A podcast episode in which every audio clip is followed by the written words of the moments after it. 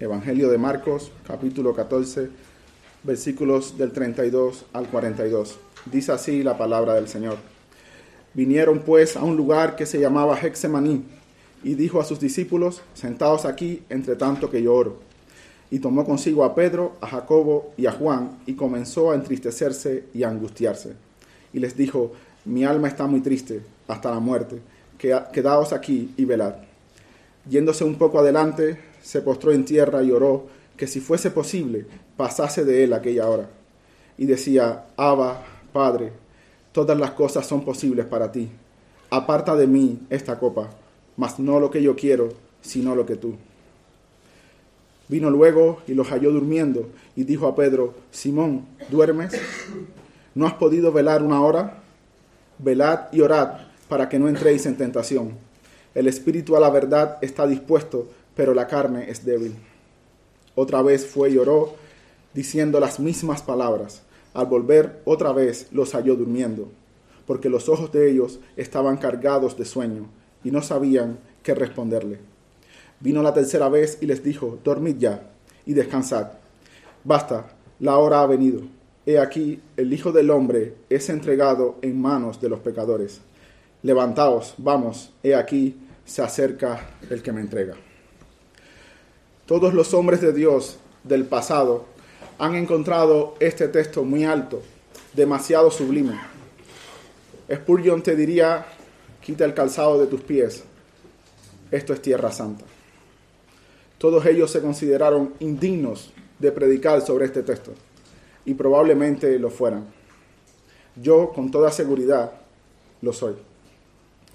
Pero aún, aunque nunca se halle alguien digno para predicar este texto, tampoco podemos pasarlo por alto, porque es un texto que necesitamos para nuestra vida. Hay demasiada verdad aquí que necesitamos para nuestra propia vida. Antes de considerar el pasaje, debo hacer dos advertencias. La primera, cuida tu mente. Cuida tu mente. Estás a punto de ver toda la humanidad de Cristo.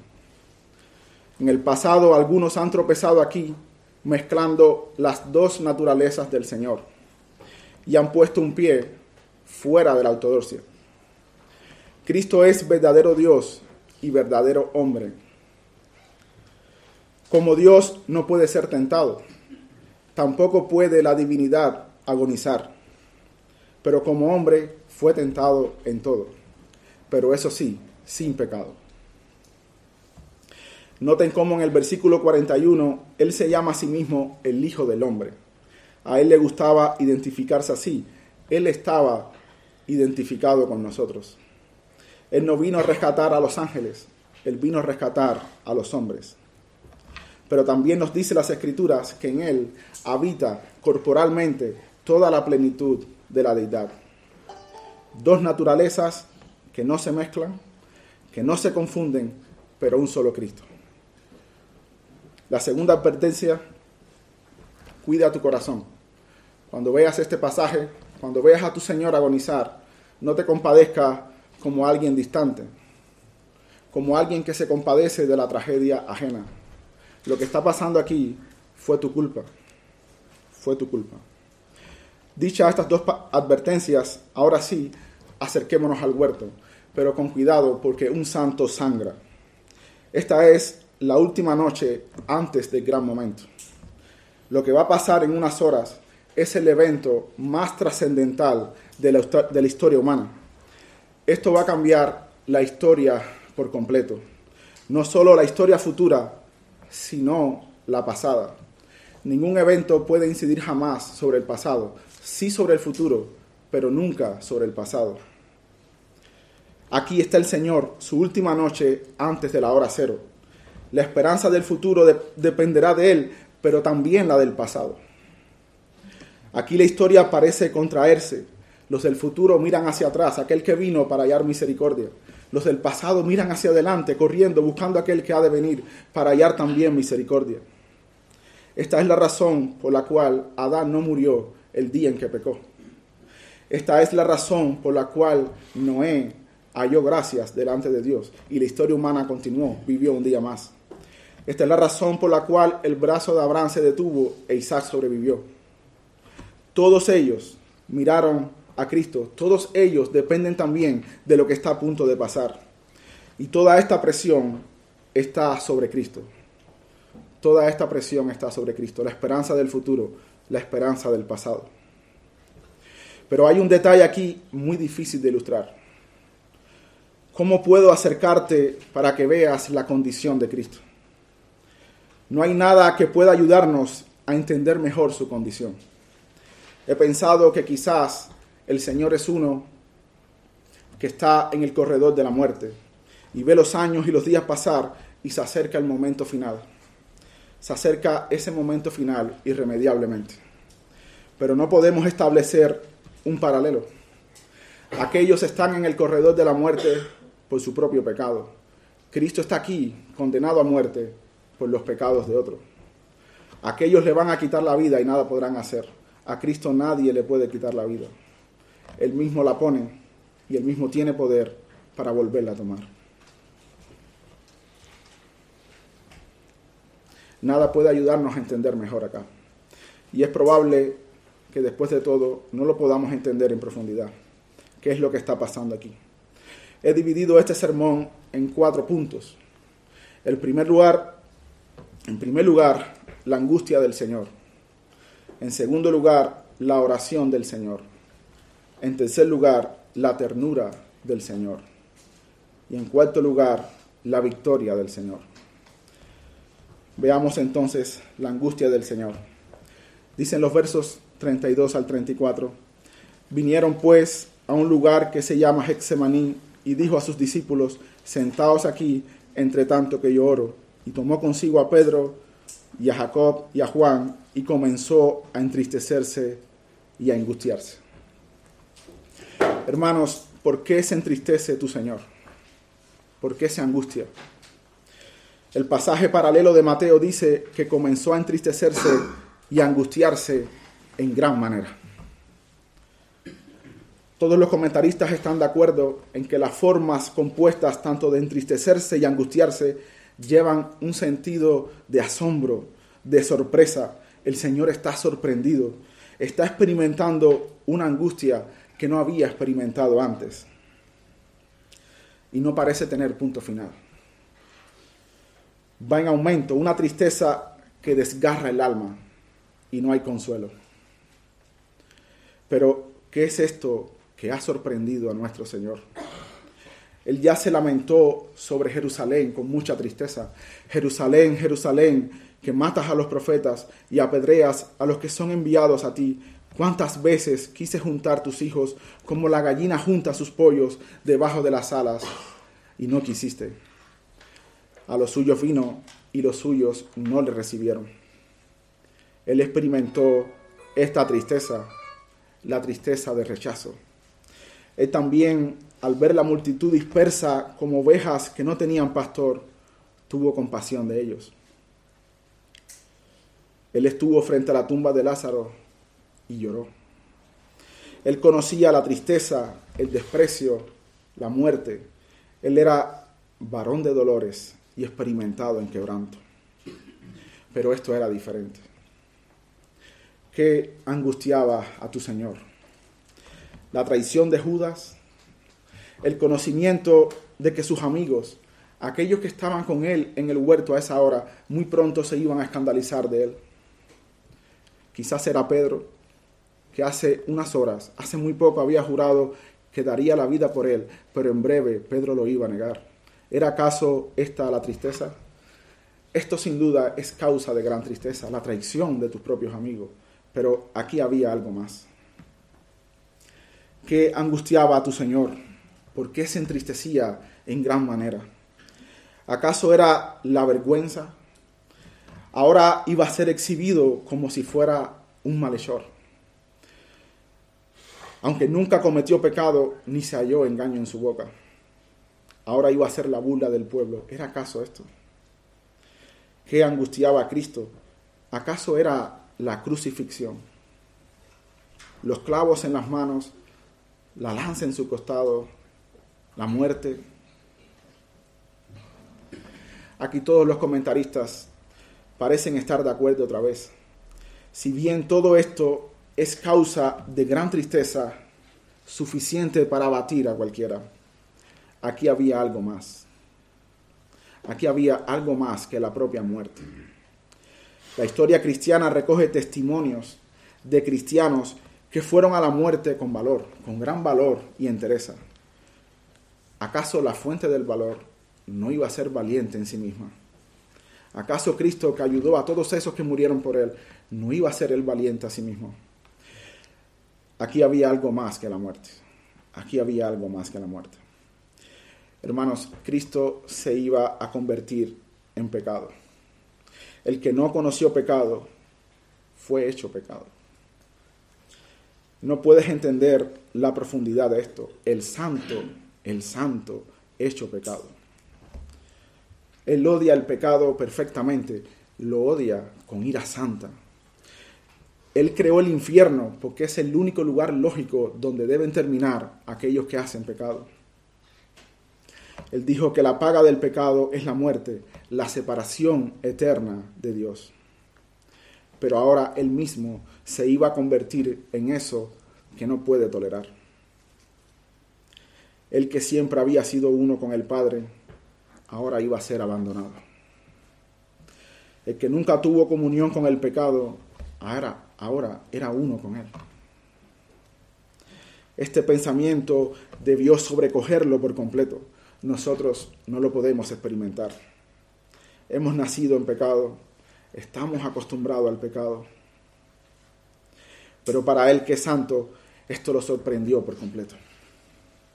Lucas nos cuenta en su pasaje paralelo que su sudor era como grandes gotas de sangre que caían a tierra. Hoy este fenómeno lo conocemos como hematidrosis. Esto hace que bajo tanta presión los vasos sanguíneos se rompen y la sangre sale por los poros y se mezcla con el sudor. El Señor fue sometido a una presión extrema. Este pensamiento lo rodeaba, lo abrumaba, estaba a punto de morir y casi muere. Pero dice Lucas que un ángel se le apareció para fortalecerle. No sabemos lo que pasó allí, pero el ángel lo fortaleció. El Señor estaba a punto de muerte. El solo pensamiento de que iba a convertirse en pecado lo estaba matando. Y tú, mi hermano, cuando piensas en pecar, te entristece. Es tu angustia como la del Señor. Para Cristo el solo hecho de pensar en eso lo entristeció hasta la muerte. Pero ¿qué hacer ante tanta angustia? ¿Qué hacer ante tanta tristeza? Cristo fue a orar. Eso nos lleva a nuestro segundo punto, versículo 35 y 36. Yéndose un poco adelante, se postró en tierra y oró que si fuese posible, pasase de él aquella hora. Y decía, Abba Padre, todas las cosas son posibles para ti. Aparta de mí esta copa, mas no lo que yo quiero, sino lo que tú. En toda su vida Jesús jamás, jamás, jamás había dejado de orar. En los evangelios se nos dice frecuentemente que él se apartaba para orar. La perfecta comunión con su Padre jamás había sido cortada.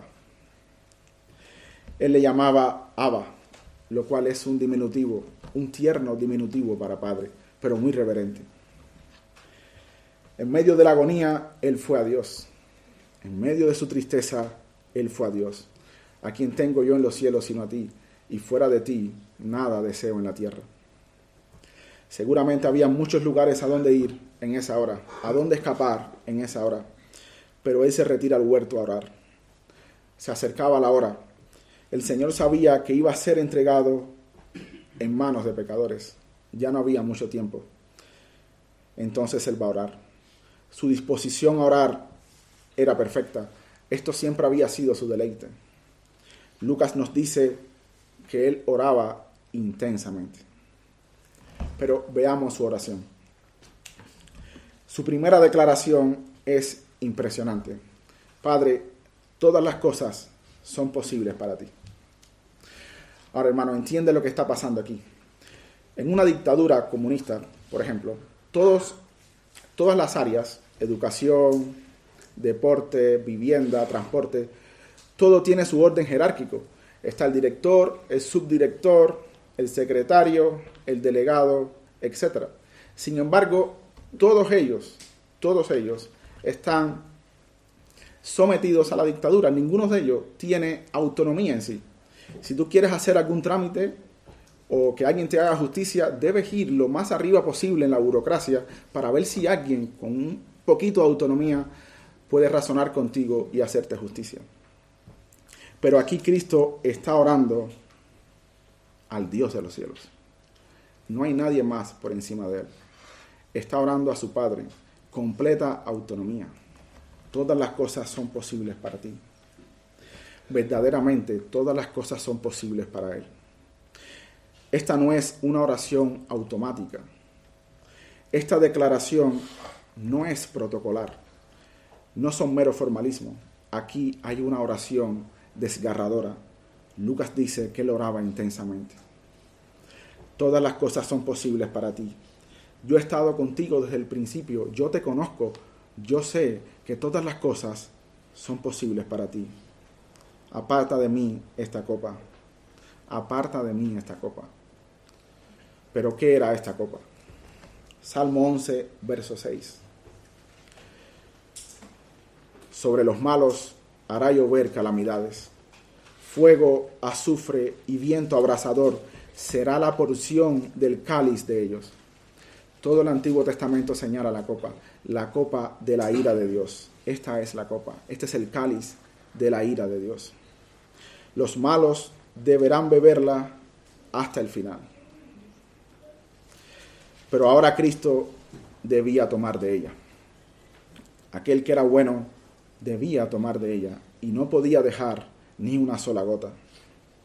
Como alguien dijo, cada pecador que se arrepiente es una eternidad de ira que cayó sobre Cristo.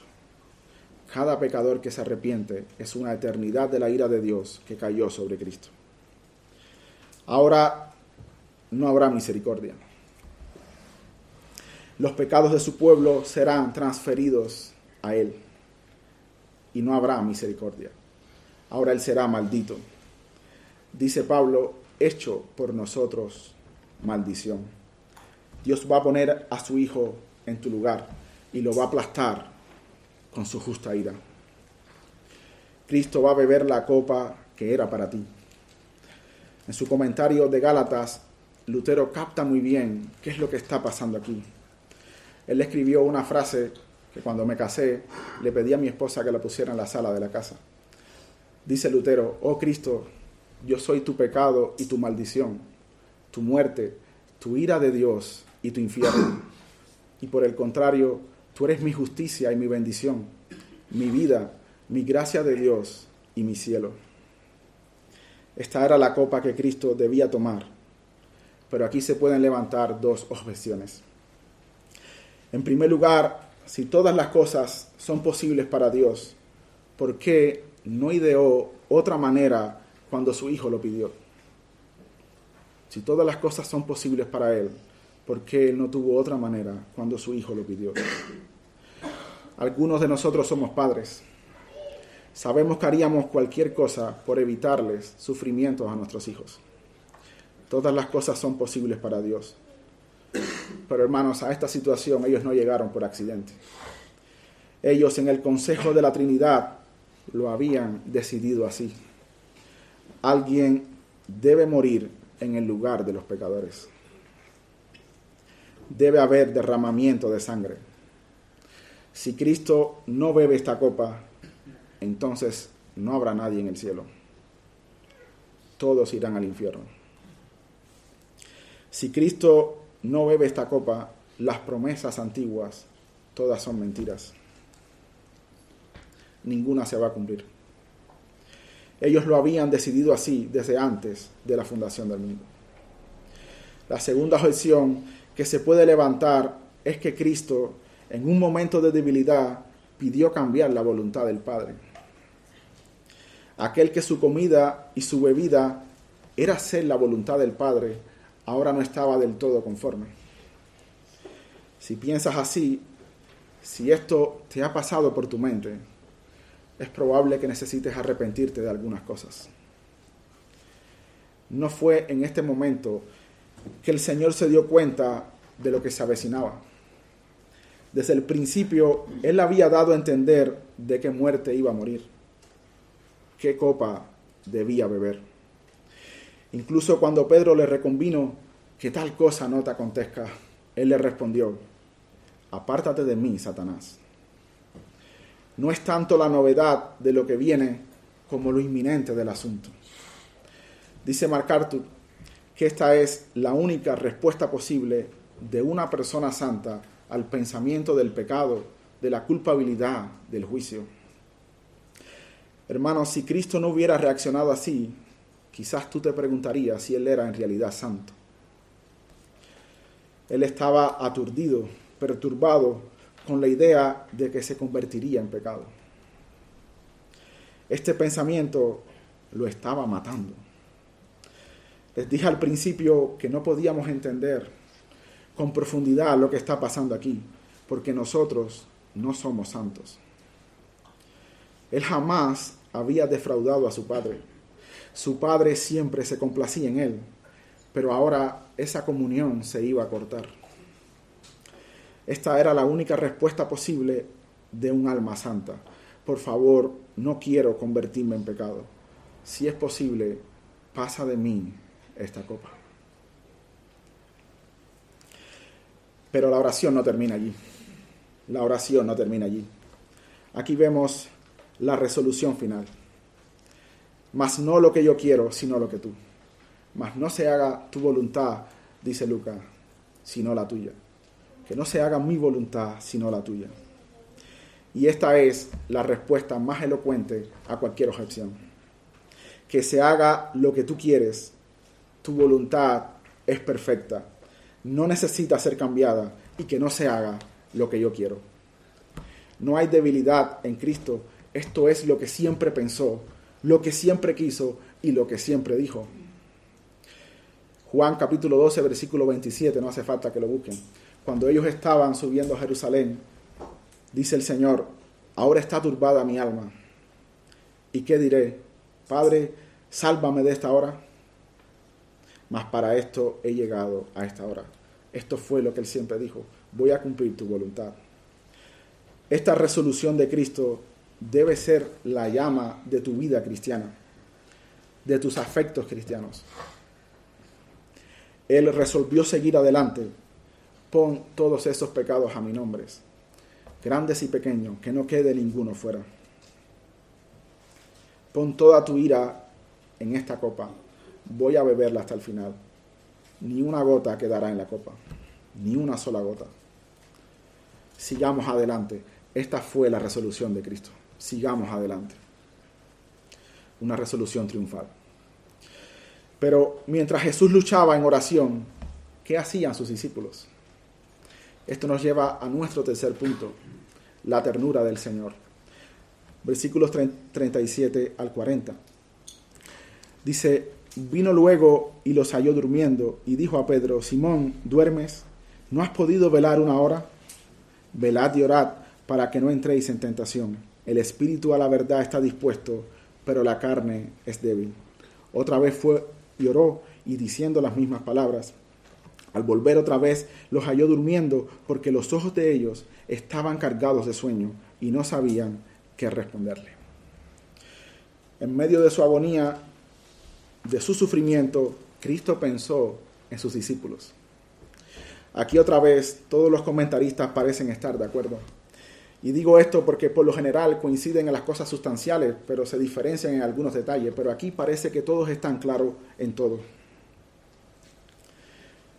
El Espíritu Santo quiso dejar bien claro todos estos detalles en todos sus evangelios. Todos entienden que no son palabras de reprensión, no son palabras de reprensión dichas en enojo, sino palabras de cuidado, palabras de cuidado. Eso demuestra un corazón tierno, como cantábamos ahora, su gracia tierna. Cuando Pablo le rogaba a los corintios, le rogaba por la ternura y por la mansedumbre de Cristo. En medio de nuestros problemas es muy poco probable que tengamos cuidado de los otros. pero Cristo es diferente.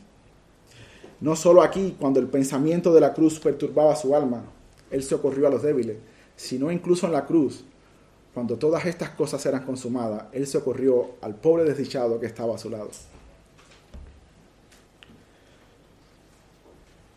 En medio de su quebranto, en medio de su sufrimiento, Él tuvo compasión de otros. Le dijo a Pedro, Simón, ¿duermes? Este era el nombre antiguo de Pedro. Parecía que Pedro estaba actuando como su viejo hombre. Pedro no pudo velar ni una hora y pronto él y los otros entrarían en tentación. Dos cosas nos dice el Señor. Velad y orar para no entrar en tentación. Y en segundo lugar, que el espíritu a la verdad está dispuesto, pero la carne es débil. Cuando los discípulos le pidieron al Señor, enséñanos a orar, Él les enseñó que una de las peticiones que siempre deben estar presentes es pedir para no entrar en tentación.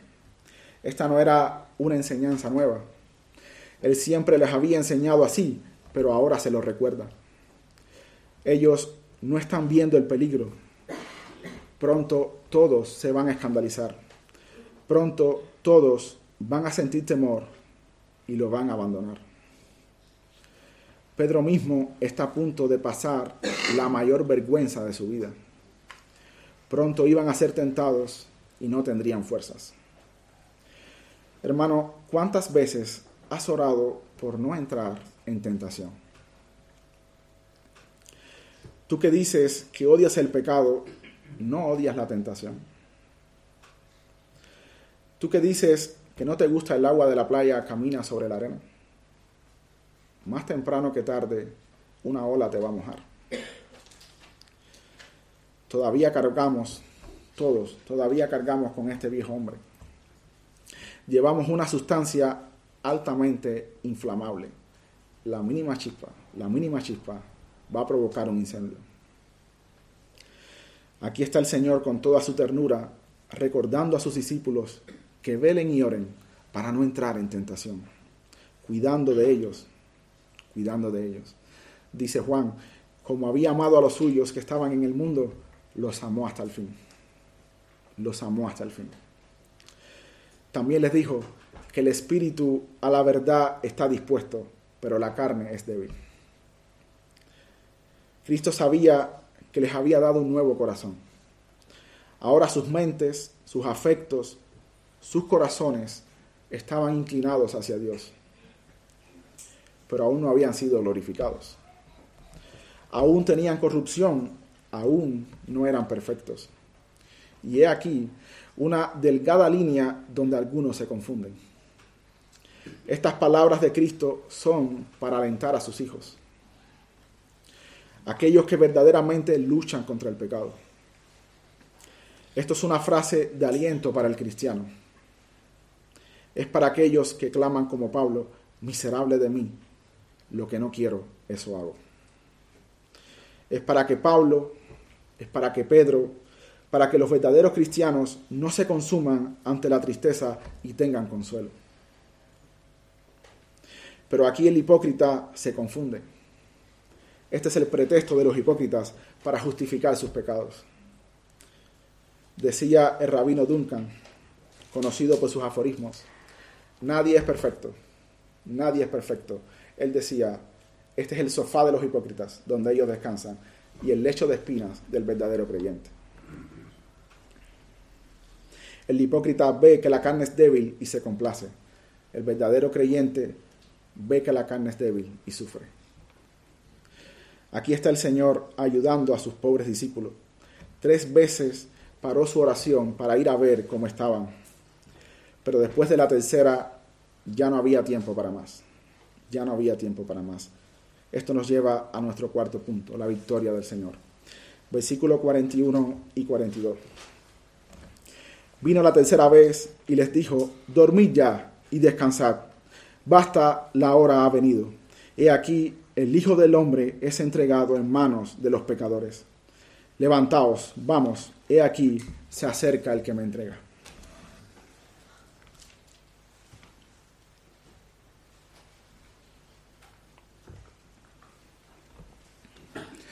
La lucha había terminado. Aquello con lo que había estado luchando en oración había terminado. Basta, la hora había llegado. He aquí un hombre en oración que se levantó ensangrentado, como si llevara horas en una cruenta batalla. Él había luchado en oración y había ganado. Debía estar completamente extenuado, pero luce victorioso. Para muchos, esta fue la última gran tentación. Este fue el último intento de Satanás para evitar que él fuera a la cruz. Este pensamiento de convertirse en pecado casi lo mata. Pero aquí está de pie. Ahora el Hijo del Hombre es entregado en manos de pecadores. Piensa por un momento, hermano, uno que es santo, uno que es manso, que no tiene ninguna maldad, es entregado en manos de pecadores, para que hagan de él lo que quiera. Un santo así debería ser protegido. El Padre jamás permitiría que le hagan daño, y mucho menos un bando de pecadores. Pero esta vez el Padre no va a intervenir. Esta vez no enviará a sus ángeles. El Hijo tampoco pondrá resistencia. Él dice, levantaos, vamos, se acerque que me entrega. No vamos a salir por la puerta de atrás. No vamos a escapar, no vamos a huir. No vamos a oponer resistencia. Vamos de frente a ellos. No tiene miedo. No sé si pueden ver la imagen. Ahora el Hijo de Dios será conducido por una turba de pecadores. Ahora Él está solo. Sus discípulos se van a dispersar, lo van a negar. El Padre mira desde lo alto, pero no habrá intervención divina. Esta vez no va a intervenir. El Hijo no pone resistencia, va solo, en silencio. El más valiente de los hombres va camino a la cruz. Primero vendrán algunos juicios injustos, algunos latigazos, algunas espinas en su cabeza, pero después continuará hacia el Gólgota. Piensa en esta escena. Esto debió ser impensable para los ángeles en el cielo. El cielo debe haber enmudecido. Los pecadores van a enjuiciar al santo. Pero ahí va el Hijo de Dios. Va caminando como quien ha triunfado. Está haciendo la voluntad del Padre. No hay otra manera de salvar a su pueblo. Dice MacArthur, tiene la copa en su mano y no está temblando. Es como si dijera, la de tu ira, no caerá una sola gota al suelo, voy a beberla completa. Qué valentía y qué victoria. La turba pensaba que había ganado, pero Cristo estaba ganando. Los grandes conquistadores son por lo general personas muy valientes, grandes estrategas, saben cómo ganar batallas. Ellos entienden muy bien la naturaleza del hombre caído. Ellos pueden mover multitudes para que le sigan. Pero mira lo que dice Napoleón de Cristo, Napoleón Bonaparte. Él dice, Alejandro, César, Carlos Magno y yo hemos fundado imperios. ¿Pero sobre qué? Se pregunta. Sobre la fuerza. Jesucristo fundó su imperio sobre el amor. Y en estos momentos hay millones que darían sus vidas por él. Yo mismo, dice Bonaparte, he inspirado a multitudes de tal manera que habían muerto por mí, pero para ello era necesaria mi presencia. Ahora que estoy en Santa Elena, ¿dónde están mis amigos? Estoy olvidado, pronto a volver a la tierra y a hacer comida de gusanos. Qué abismo el que hay entre la miseria mía y el reino eterno de Cristo. Aquel que es proclamado, amado y adorado y cuyo reino se está extendiendo por toda la tierra. ¿Es esto la muerte? se pregunta. Te digo que la muerte de Cristo es la muerte de un Dios. Te digo que Jesucristo es Dios. Más allá de algunas imprecisiones teológicas, Napoleón entendió que aquella muerte a la que se dirigía Cristo no era una muerte cualquiera, mientras que la turba pensaba que finalmente le habían dado casa a Cristo, mientras los de Sanedrín pensaban que finalmente le pondrían fin a aquello, Cristo estaba ganando, estaba fundando su reino. ¿Dónde está, oh muerte, tu aguijón? ¿Y dónde, oh sepulcro, tu victoria? Ahora, hermanos, ¿qué podemos aprender de todo esto? ¿Qué podemos aprender de todo esto? En primer lugar, ¿cómo entendemos nuestro pecado? ¿Cómo lo percibimos? ¿Te afliges tú por tu pecado? ¿Lloras amargamente por tu pecado? ¿O por el contrario, ya te has acostumbrado a pecar? Al Hijo de Dios solamente la idea que podría convertirse en pecado casi lo mata. Y lo hubiera matado si no fuera porque Dios envía a sus ángeles. Si no tenemos una percepción del pecado cercana a esto, tenemos un problema. Tenemos un problema. No te olvides que tu pecado llevó a tu Señor a la cruz. También aprendemos de este pasaje la disposición de Cristo a orar. En sus horas más oscuras, Él se apartó para orar. Una vez escuché que si tú querías avergonzar a un cristiano, pregúntale, ¿cómo están tus oraciones? ¿Cómo están tus oraciones? La oración debe ser la respiración del alma. Mi hermano, tú puedes venir a la iglesia cada domingo, puedes emocionarte incluso cantando un himno, puedes salir a predicar con Valentín, pero si tú no oras, tú eres como un ateo. Eso es ateísmo práctico. Te puedes llamar cristiano, pero si nunca oras, eres como un ateo. Las reuniones de oración de los jueves, ¿las tienes en alta estima? ¿Consideras la importancia de orar? Aprende del Señor su disposición a orar.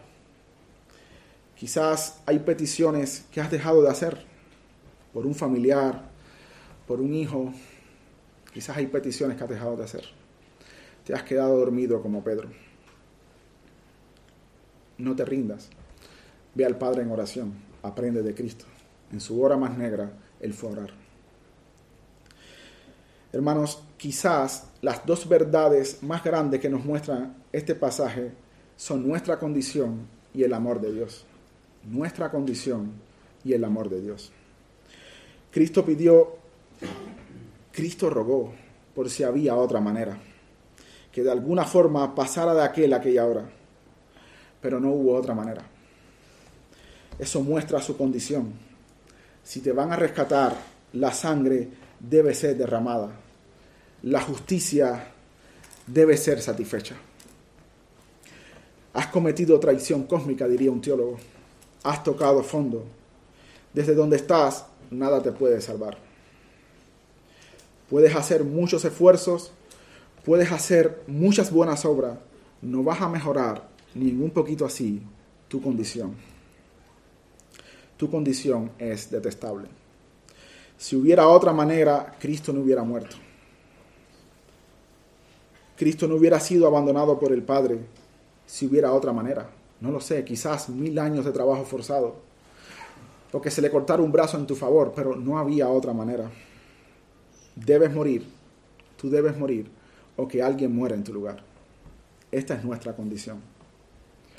Pero Getsemaní también nos muestra el amor de Dios. Cristo salió de allí victorioso. Él dijo, sí, voy a beber esta copa. Sí, voy a cargar sus pecados. Sí, voy a poner mi vida por ellos. Sí, voy a separarme del Padre para que ellos no tengan que separarse jamás. Hermanos, esto lo hizo por amor. Por amor a ti. No hay mayor amor que este, dice el Señor, que uno ponga su vida por sus amigos. Getsemaní nos muestra nuestra condición. Si vamos a ser rescatados, el Hijo de Dios debe morir. Pero también se nos muestra su amor él dijo, sí, moriré por ti. Y esto, mis hermanos, es el Evangelio. Esto debe ser suficiente para que glorifiques a Dios todos los días de tu vida. Dice un autor, si dejas de centrarte en el amor de Dios por ti en Cristo, tu cristianismo pronto se reducirá a un programa de superación personal. Solo uno de los muchos métodos para ayudarte a ponerte las pilas. Y aunque eso pueda parecer un objetivo digno, no es en absoluto el verdadero cristianismo. El verdadero cristianismo no es un programa de superación personal. Es un reconocimiento de que se necesita algo más que superación personal. Lo que se necesita es muerte y resurrección. Palabras evangélicas, construcciones evangélicas, motivos evangélicos, poder evangélico, un redentor amoroso. Concluye la cita. Ahora, mis hermanos, para terminar, y lo digo con mucho respeto, me he encontrado preparando este sermón muchos títulos en internet, orando en mi Getsemaní, mi propio Getsemaní y títulos parecidos a esto. No hay dos Getsemaní. No hay dos Getsemaní. Ni siquiera otro parecido. Lo que Cristo vivió allí es la lucha de una naturaleza santa contra el pecado. No había ni la más mínima inclinación a pecar, pero aún así Él se convertiría en pecado. No es como nosotros, que estamos inclinados a toda maldad. Dice el escritor de Hebreos, considerad aquel que sufrió tal contradicción de pecadores contra sí mismo, para que vuestro ánimo no se canse hasta desmayar. Y ahora dice, porque aún no habéis resistido hasta la sangre, combatiendo contra el pecado. No hay otro Getsemaní, solo el de Cristo, solo el de Cristo. Pero ahora, mis hermanos, el Getsemaní no es el fin. Quiero cerrar con un escrito de un pastor que partió con el Señor hace algunos años. Ese viernes no fue el fin. Dice así, es viernes, Jesús está orando, Pedro durmiendo, Judas traicionando, pero el domingo ya viene. Es viernes, Pilatos está en problemas, el consejo está conspirando, la multitud está difamando, ellos ni siquiera saben que el domingo ya viene. Es viernes, los discípulos están huyendo como ovejas sin pastor, María está llorando, Pedro está negando, pero ellos no saben que el domingo ya viene. Es viernes, los soldados romanos golpean a mi Jesús, lo visten de púrpura, lo coronan con espina, pero ellos no saben que el domingo ya viene. Es viernes, miren a Jesús caminando al Calvario, su sangre se derrama, su cuerpo y su espíritu están acongojados, pero mira, solo es viernes, el domingo ya viene. Es viernes, el mundo está ganando, la gente está pecando, el diablo se está burlando. Es viernes, los soldados clavan las manos de mi Salvador a la cruz. Luego clavan los pies de mi Salvador a la cruz. Y luego lo levantan junto a unos criminales. Es viernes, pero déjame decirte algo.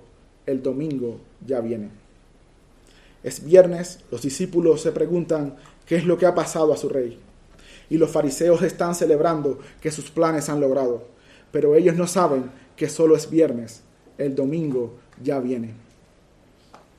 Es viernes, él cuelga de la cruz, sintiéndose abandonado por su padre, dejándolo solo y muriendo.